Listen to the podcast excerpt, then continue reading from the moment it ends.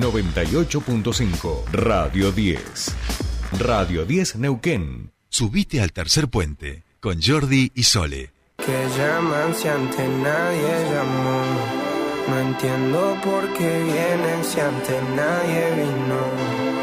Esperan que yo sea alguien que saben que no, que no va conmigo. Porque siento que yo alguna vez me perdí y hoy que me levanté puedo decir que volví.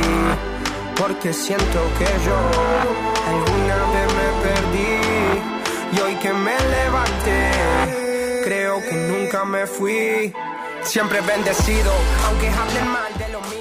Seguimos 8.33 minutos, último bloque de este tercer puente, última media hora en la que les acompañamos en esta bella mañana de día lunes y por supuesto los lunes viajamos hasta Buenos Aires para contarles todo el deporte, todo lo que tiene que ver con los medios y todo lo que nos va a acontecer esta semana en materia deportiva. Ya está escuchándonos nuestro columnista estrella de los deportes, Juani Brita Paja. Juani, muy buenos días, ¿cómo te va? Bienvenido a tu espacio. Jordi, Sole, ¿cómo les va? Un, la verdad, comienzo de semana bastante lindo. Justo venía hablando con Sole en la voz, ¿no? Sí. 18 grados acá. No, ¿18 grados ahora? Qué fortuna, qué No, no, no, en- en, en el máximo. Ah, ah, ah, yo, yo digo, ya me saca 18 grados ahora, me, me voy ya allí en hojotas, digamos, una cosa Claro. increíble. Bueno, acá también va a haber una temperatura un poco más cálida, pero viento, Juan, y Viento, cuando aquí hay viento, nublado. hay viento, ¿viste cómo es la Patagonia? Sí, sí, sí, sí. No, acá, la verdad, un ni un kilómetro de viento. La verdad que se, se está bastante lindo el clima aquí en la mañana en Buenos Aires. Bueno, bueno, aprovechalo entonces, igual ya sabemos que estás eh, en, el, en el Tajo, a qué es lo que toca a esta hora. Eh, Juani, ¿por dónde querés que Sí. empecemos? En realidad nos lo has mandado, este chico es muy prolijo y nos ha mandado claro. todo ordenadito, como corresponde, resultados, con buena letra además. ¿eh? Este chico escribe todavía con virome y con cuaderno, cosa que también a mí me da mucha felicidad. No todo está perdido, no todo es digital. Eh, por donde tú quieras, Juani, NBA finales, acá estoy viendo todo, los repechajes de Qatar, eh, bueno, por donde tú quieras. Bueno, la verdad es que podemos empezar en orden cronológico exactamente desde la última vez que hablamos, que fue el viernes. Teníamos la incertidumbre de si la FIFA iba a fallar eh, Sí. a favor de Chile o no. Terminó fallando por suerte a favor de Ecuador, obviamente. Creo que, que la verdad es que se hizo justicia porque estábamos ante un suceso que hubiese marcado historia exactamente si la FIFA hubiese fallado a favor de Chile. Pero bueno, eh, justamente eh, la selección y justamente la Federación Chilena de Fútbol terminó un poco enojada con la FIFA y por eso irán a reclamar al TAS. Sí, bueno, bueno, pero está bien, está bien, porque aparte ya en, en los grupos de fútbol de WhatsApp circulaban stickers de Byron Castillo sonriendo, ¿viste? Nunca nos gusta que los triunfos sean, eh, vamos a decir, en, en los despachos, ¿no? Claro, claro, en el escritorio, bien dicho. En el escritorio, exacto.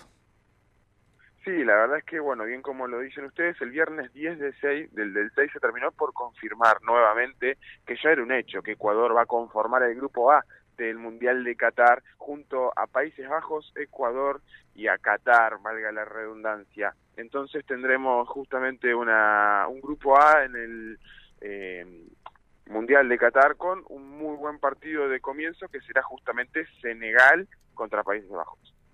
Bien, bien, lindo partido, lindo partido. Ay, Dios, yo ya, ya, Ya, ya, ya, yo ya en cualquier estamos. momento pongo el cartelito de Eduardo Galeano de cerrado por Mundial y acá no, no hacemos nada más que, que estar conectados con Juan y por internet y ver partidos del Mundial. Yo es lo único que quiero, que es lo único que espero de este año. ¿eh? Digo, igual tengo un montón de cosas, pero digo, eh, qué expectativa, qué ansiedad. Creo que somos el país con más ganas de que llegue el Mundial. ¿eh?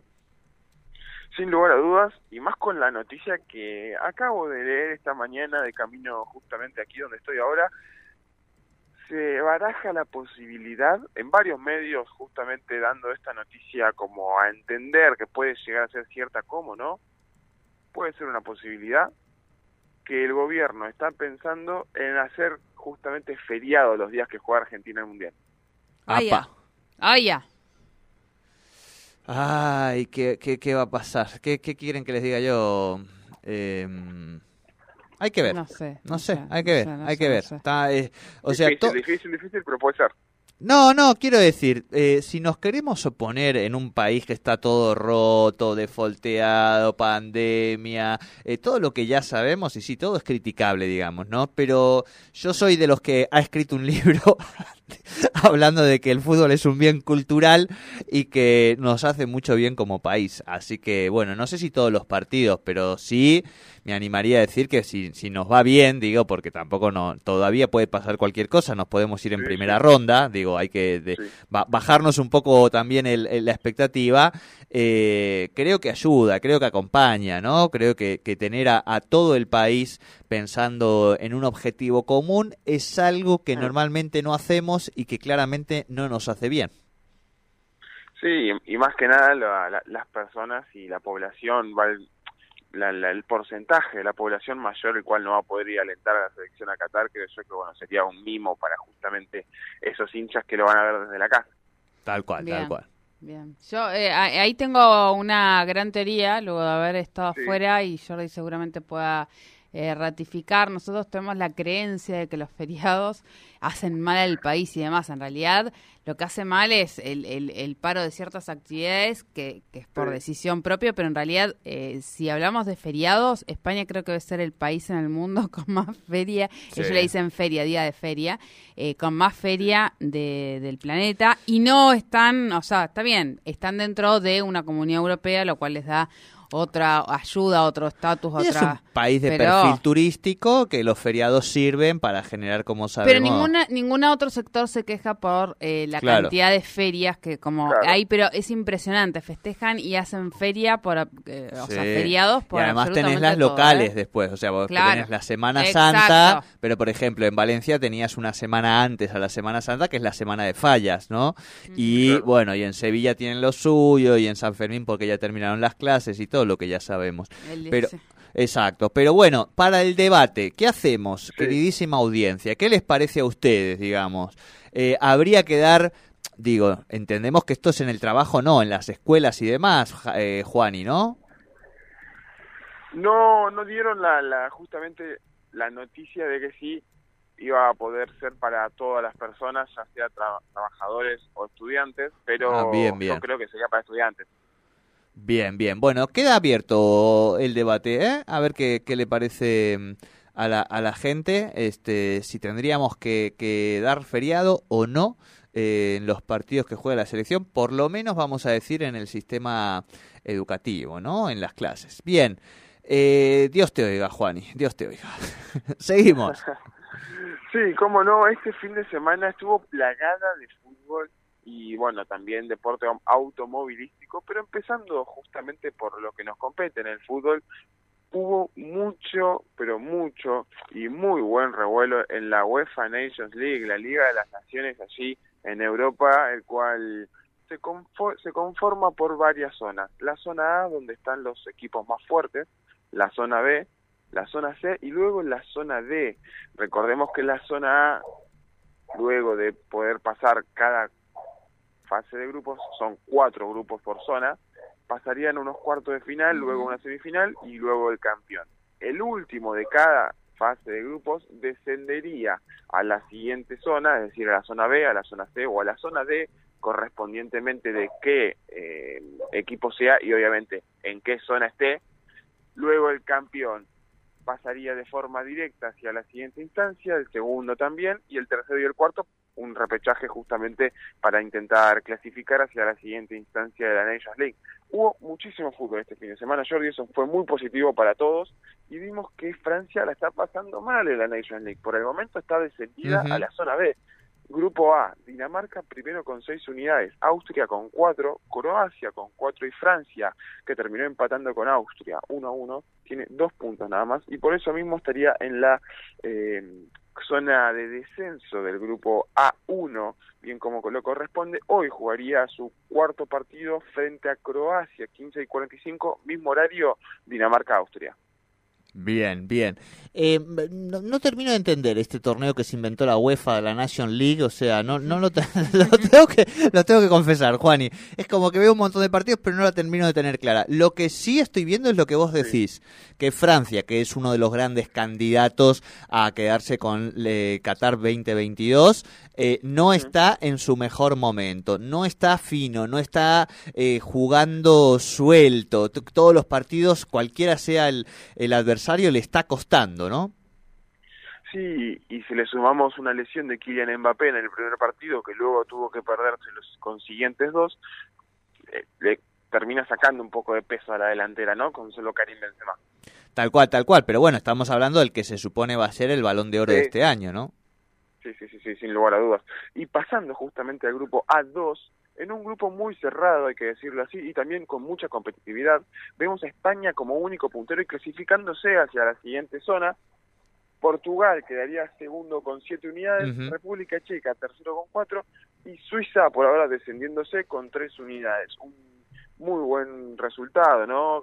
Sacó justamente España contra República Checa, la España de Luis Enrique 2 a 0, le terminó ganando el 12, el 6 exactamente ayer domingo, y Suiza 1, Portugal 0. Terminó perdiendo justamente la Portugal de Cristiano Ronaldo, que no tuvo su mejor partido el astro portugués, pero aún así quedaría eh, bastante tela, ¿no? Como bien se dice, para intentar clasificar hacia la siguiente zona. Quedan dos fechas, porque cada fase de grupos tiene seis jornadas.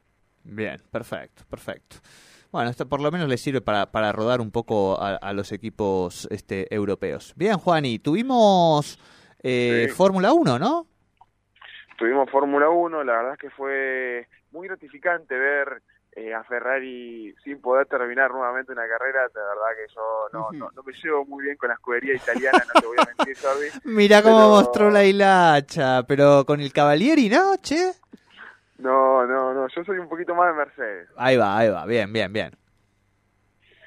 Podemos ver que en el GP de Azerbaiyán, exactamente en el circuito callejero de Baku, terminó ganando Red Bull nuevamente una temporada magnífica. Está haciendo justamente Verstappen y Checo Pérez, el, el mexicano, terminaron los dos, los dos pilotos de Red Bull primeros. Primero Verstappen, segundo Checo Pérez, de- luego le siguió Russell de Mercedes, cuarto Hamilton y quinto Gasly. Leclerc lo vimos justamente en Ferrari que la segunda carrera no puede con- eh, consecutiva, no puede terminar en este nuevo campeonato de la Fórmula 1. Había empezado de una muy buena manera la escudería italiana que luego bajó mucho el rendimiento, el nivel y también creo yo que lo psicológico ha ayudado bastante. Eh, recordemos lo que habíamos hablado el viernes, ¿no? De la fiesta en Mónaco que se había montado en el anterior GP. Parece que le terminó sacando un poco de, de ventaja a los que estuvieron involucrados, si bien Checo Pérez, que fue el más involucrado dentro de esta fiesta, quedó segundo, los demás que estuvieron eh, en órbitas de esta, eh, eh, por así decirlo, fiesta en el yate, si no me equivoco, de Verstappen, que se justamente hizo, han quedado fuera del podio. Bien. Bueno, se va moviendo, se va moviendo y es lo que dice, está abierto por lo menos, no no no es que Sí, se está sí. cerrada una sola escudería y eso siempre nos pone felices, ¿no? Sí, obvio, eso está es muy positivo. Primero está Red Bull, obviamente, con 129 unidades. Luego le sigue actualmente Ferrari, que eh, llegó a estar primero en las primeras jornadas. Ahora ha bajado, obviamente, su nivel y su rendimiento también con sus puntajes establecidos en cada carrera. Esta carrera ha terminado justamente con cero puntos sumados porque sus dos pilotos han no podido eh, no han podido terminar justamente esta carrera. Luego le sigue Mercedes tercero y actualmente, bueno, de a poco se va a ir formando, ¿no? El puntaje ideal de cada escudería en este campeonato que falta bastante, hay que decirlo así, para que termine el año y, bueno, puedan llegar a, a mostrarse bien eh, felices las demás escuderías, ya sea Ferrari, ya sea Mercedes, ya sea justamente Red Bull. Creo yo que tendremos una Fórmula 1 muy competitiva este año. Bien, Bien, bien, bien. Eh, me, pensaba, tema tal vez para, para otro momento, pero pensaba, que- ¿qué hacen las escuderías ante situaciones como la de estos dos competidores y demás? Eh, bueno, después de una fiesta y qué sé yo. Mm. Eh, entiendo que deben tener sus sus multas porque es, eh, o sea, hablamos de no solo que eso se suspendió, sino que perdieron muchísimo, muchísimo dinero, ¿no? Y exactamente, se hablaba de una sanción económica tanto para los que estuvieron involucrados como para los que sonaron que pudieron haber estado y luego no se vieron. No se terminó sabiendo cuál fue la sanción establecida para cada piloto según la escudería, lo que creía justamente conveniente en cada caso de cada justamente piloto, pero aún así estamos ante un, por así decirlo, boicot de los mismos eh, pilotos hacia sus escuderías en varias partes también de esta competencia de la Fórmula 1 porque hemos visto cómo en algunas ocasiones se han intentado revelar algunos mandamientos del equipo que les llegan a, a dar desde justamente su handy. En cada carrera hemos visto que le han dado órdenes y no, no, no han terminado de cumplirlas de la mejor manera, han pasado cosas que pueden llegar a ser explicables con un poquito, por así decirlo, de, de suerte, pero aún así creo yo que estamos ante una Fórmula 1 que se está manejando más desde los pilotos que desde la escudería, creo yo, en base organizativo. Bien, bueno, me gustó, me gustó, me gustó. Bien, Juani, ¿algo que nos haya quedado en el tintero para adelante esta semana? Dos cosas exactamente. Habíamos hablado del último Roland Garros que había ganado justamente Sí. Rafa Nadal, el, ter el justamente tercer, no, segundo Gran Slam de, del año. Del año, Este exacto. Se viene en junio el tercero y de los más importantes para mí, el más importante exactamente, Wimbledon, que si bien estaba ante la duda de si iba a poder sumar puntos o no, tenemos eh, un, por así decirlo, récord en premios que se van a estar repartiendo tanto para el campeón femenino, la campeona femenina, como para el campeón masculino. 3 millones de dólares para cada campeón exactamente en Wimbledon, en Londres exactamente, obviamente, el torneo que más veces ganó Roger Federer en la superficie de césped, lo tendríamos a partir del 27 de junio, Jordi y Sole, hasta el 10 de julio. Creo yo que tenemos tenis para rato.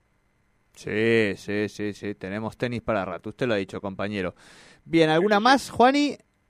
Sí, una más, una más porque el básquet de Estados Unidos está completamente sacado de contexto, de lugar totalmente muy emocionante lo que estamos viviendo en las NBA, las finales de la NBA. Recordemos que se terminan, el torneo se juega por dos conferencias, las cuales luego se van a ir subdividiendo hasta llegar a las justamente batallas uno por uno, cuarto de final, semifinal y final.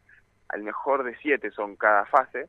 Ahora mismo en la final lo tendríamos a los Golden State Warriors contra los Boston Celtics. El Boston Celtics que actualmente si termina ganando esta final se convertiría nuevamente en la franquicia de la NBA con más títulos y más anillos ganados en la historia. Actualmente hoy jugarán el quinto partido de siete establecidos, el mejor de siete terminaría ganando, van 2 a 2, totalmente empatados las dos franquicias, que creo yo que tendremos un muy buen partido hoy a las 22 horas. Bien, bien, bien, bien. Bueno, Juani, eh, que tengas buena semana y nos volvemos a hablar. No, no nos volvemos a hablar. Este viernes no nos volvemos a hablar porque acá arranca eh, arranca el feriado, arranca el feriado Arranca y el feriado. exactamente. Así Hasta que nos el volvemos viernes que viene. hasta el eh, claro, hasta el viernes que viene. Bueno, vamos a ver si se ocurre algo muy importante. Debemos de meter alguito, alguito eh, en el medio. Mucho tiempo, mucho tiempo sin, sin hablar contigo. Bueno, eh, buena semana, buen fin de semana largo y por supuesto nos mantenemos en contacto. Muy buen fin de semana largo para ustedes también, bueno, que tengan una gran semana. Igualmente, igualmente hablábamos con Juan Ignacio Brita Paja desde Buenos Aires con todos los deportes aquí en Tercer Puente.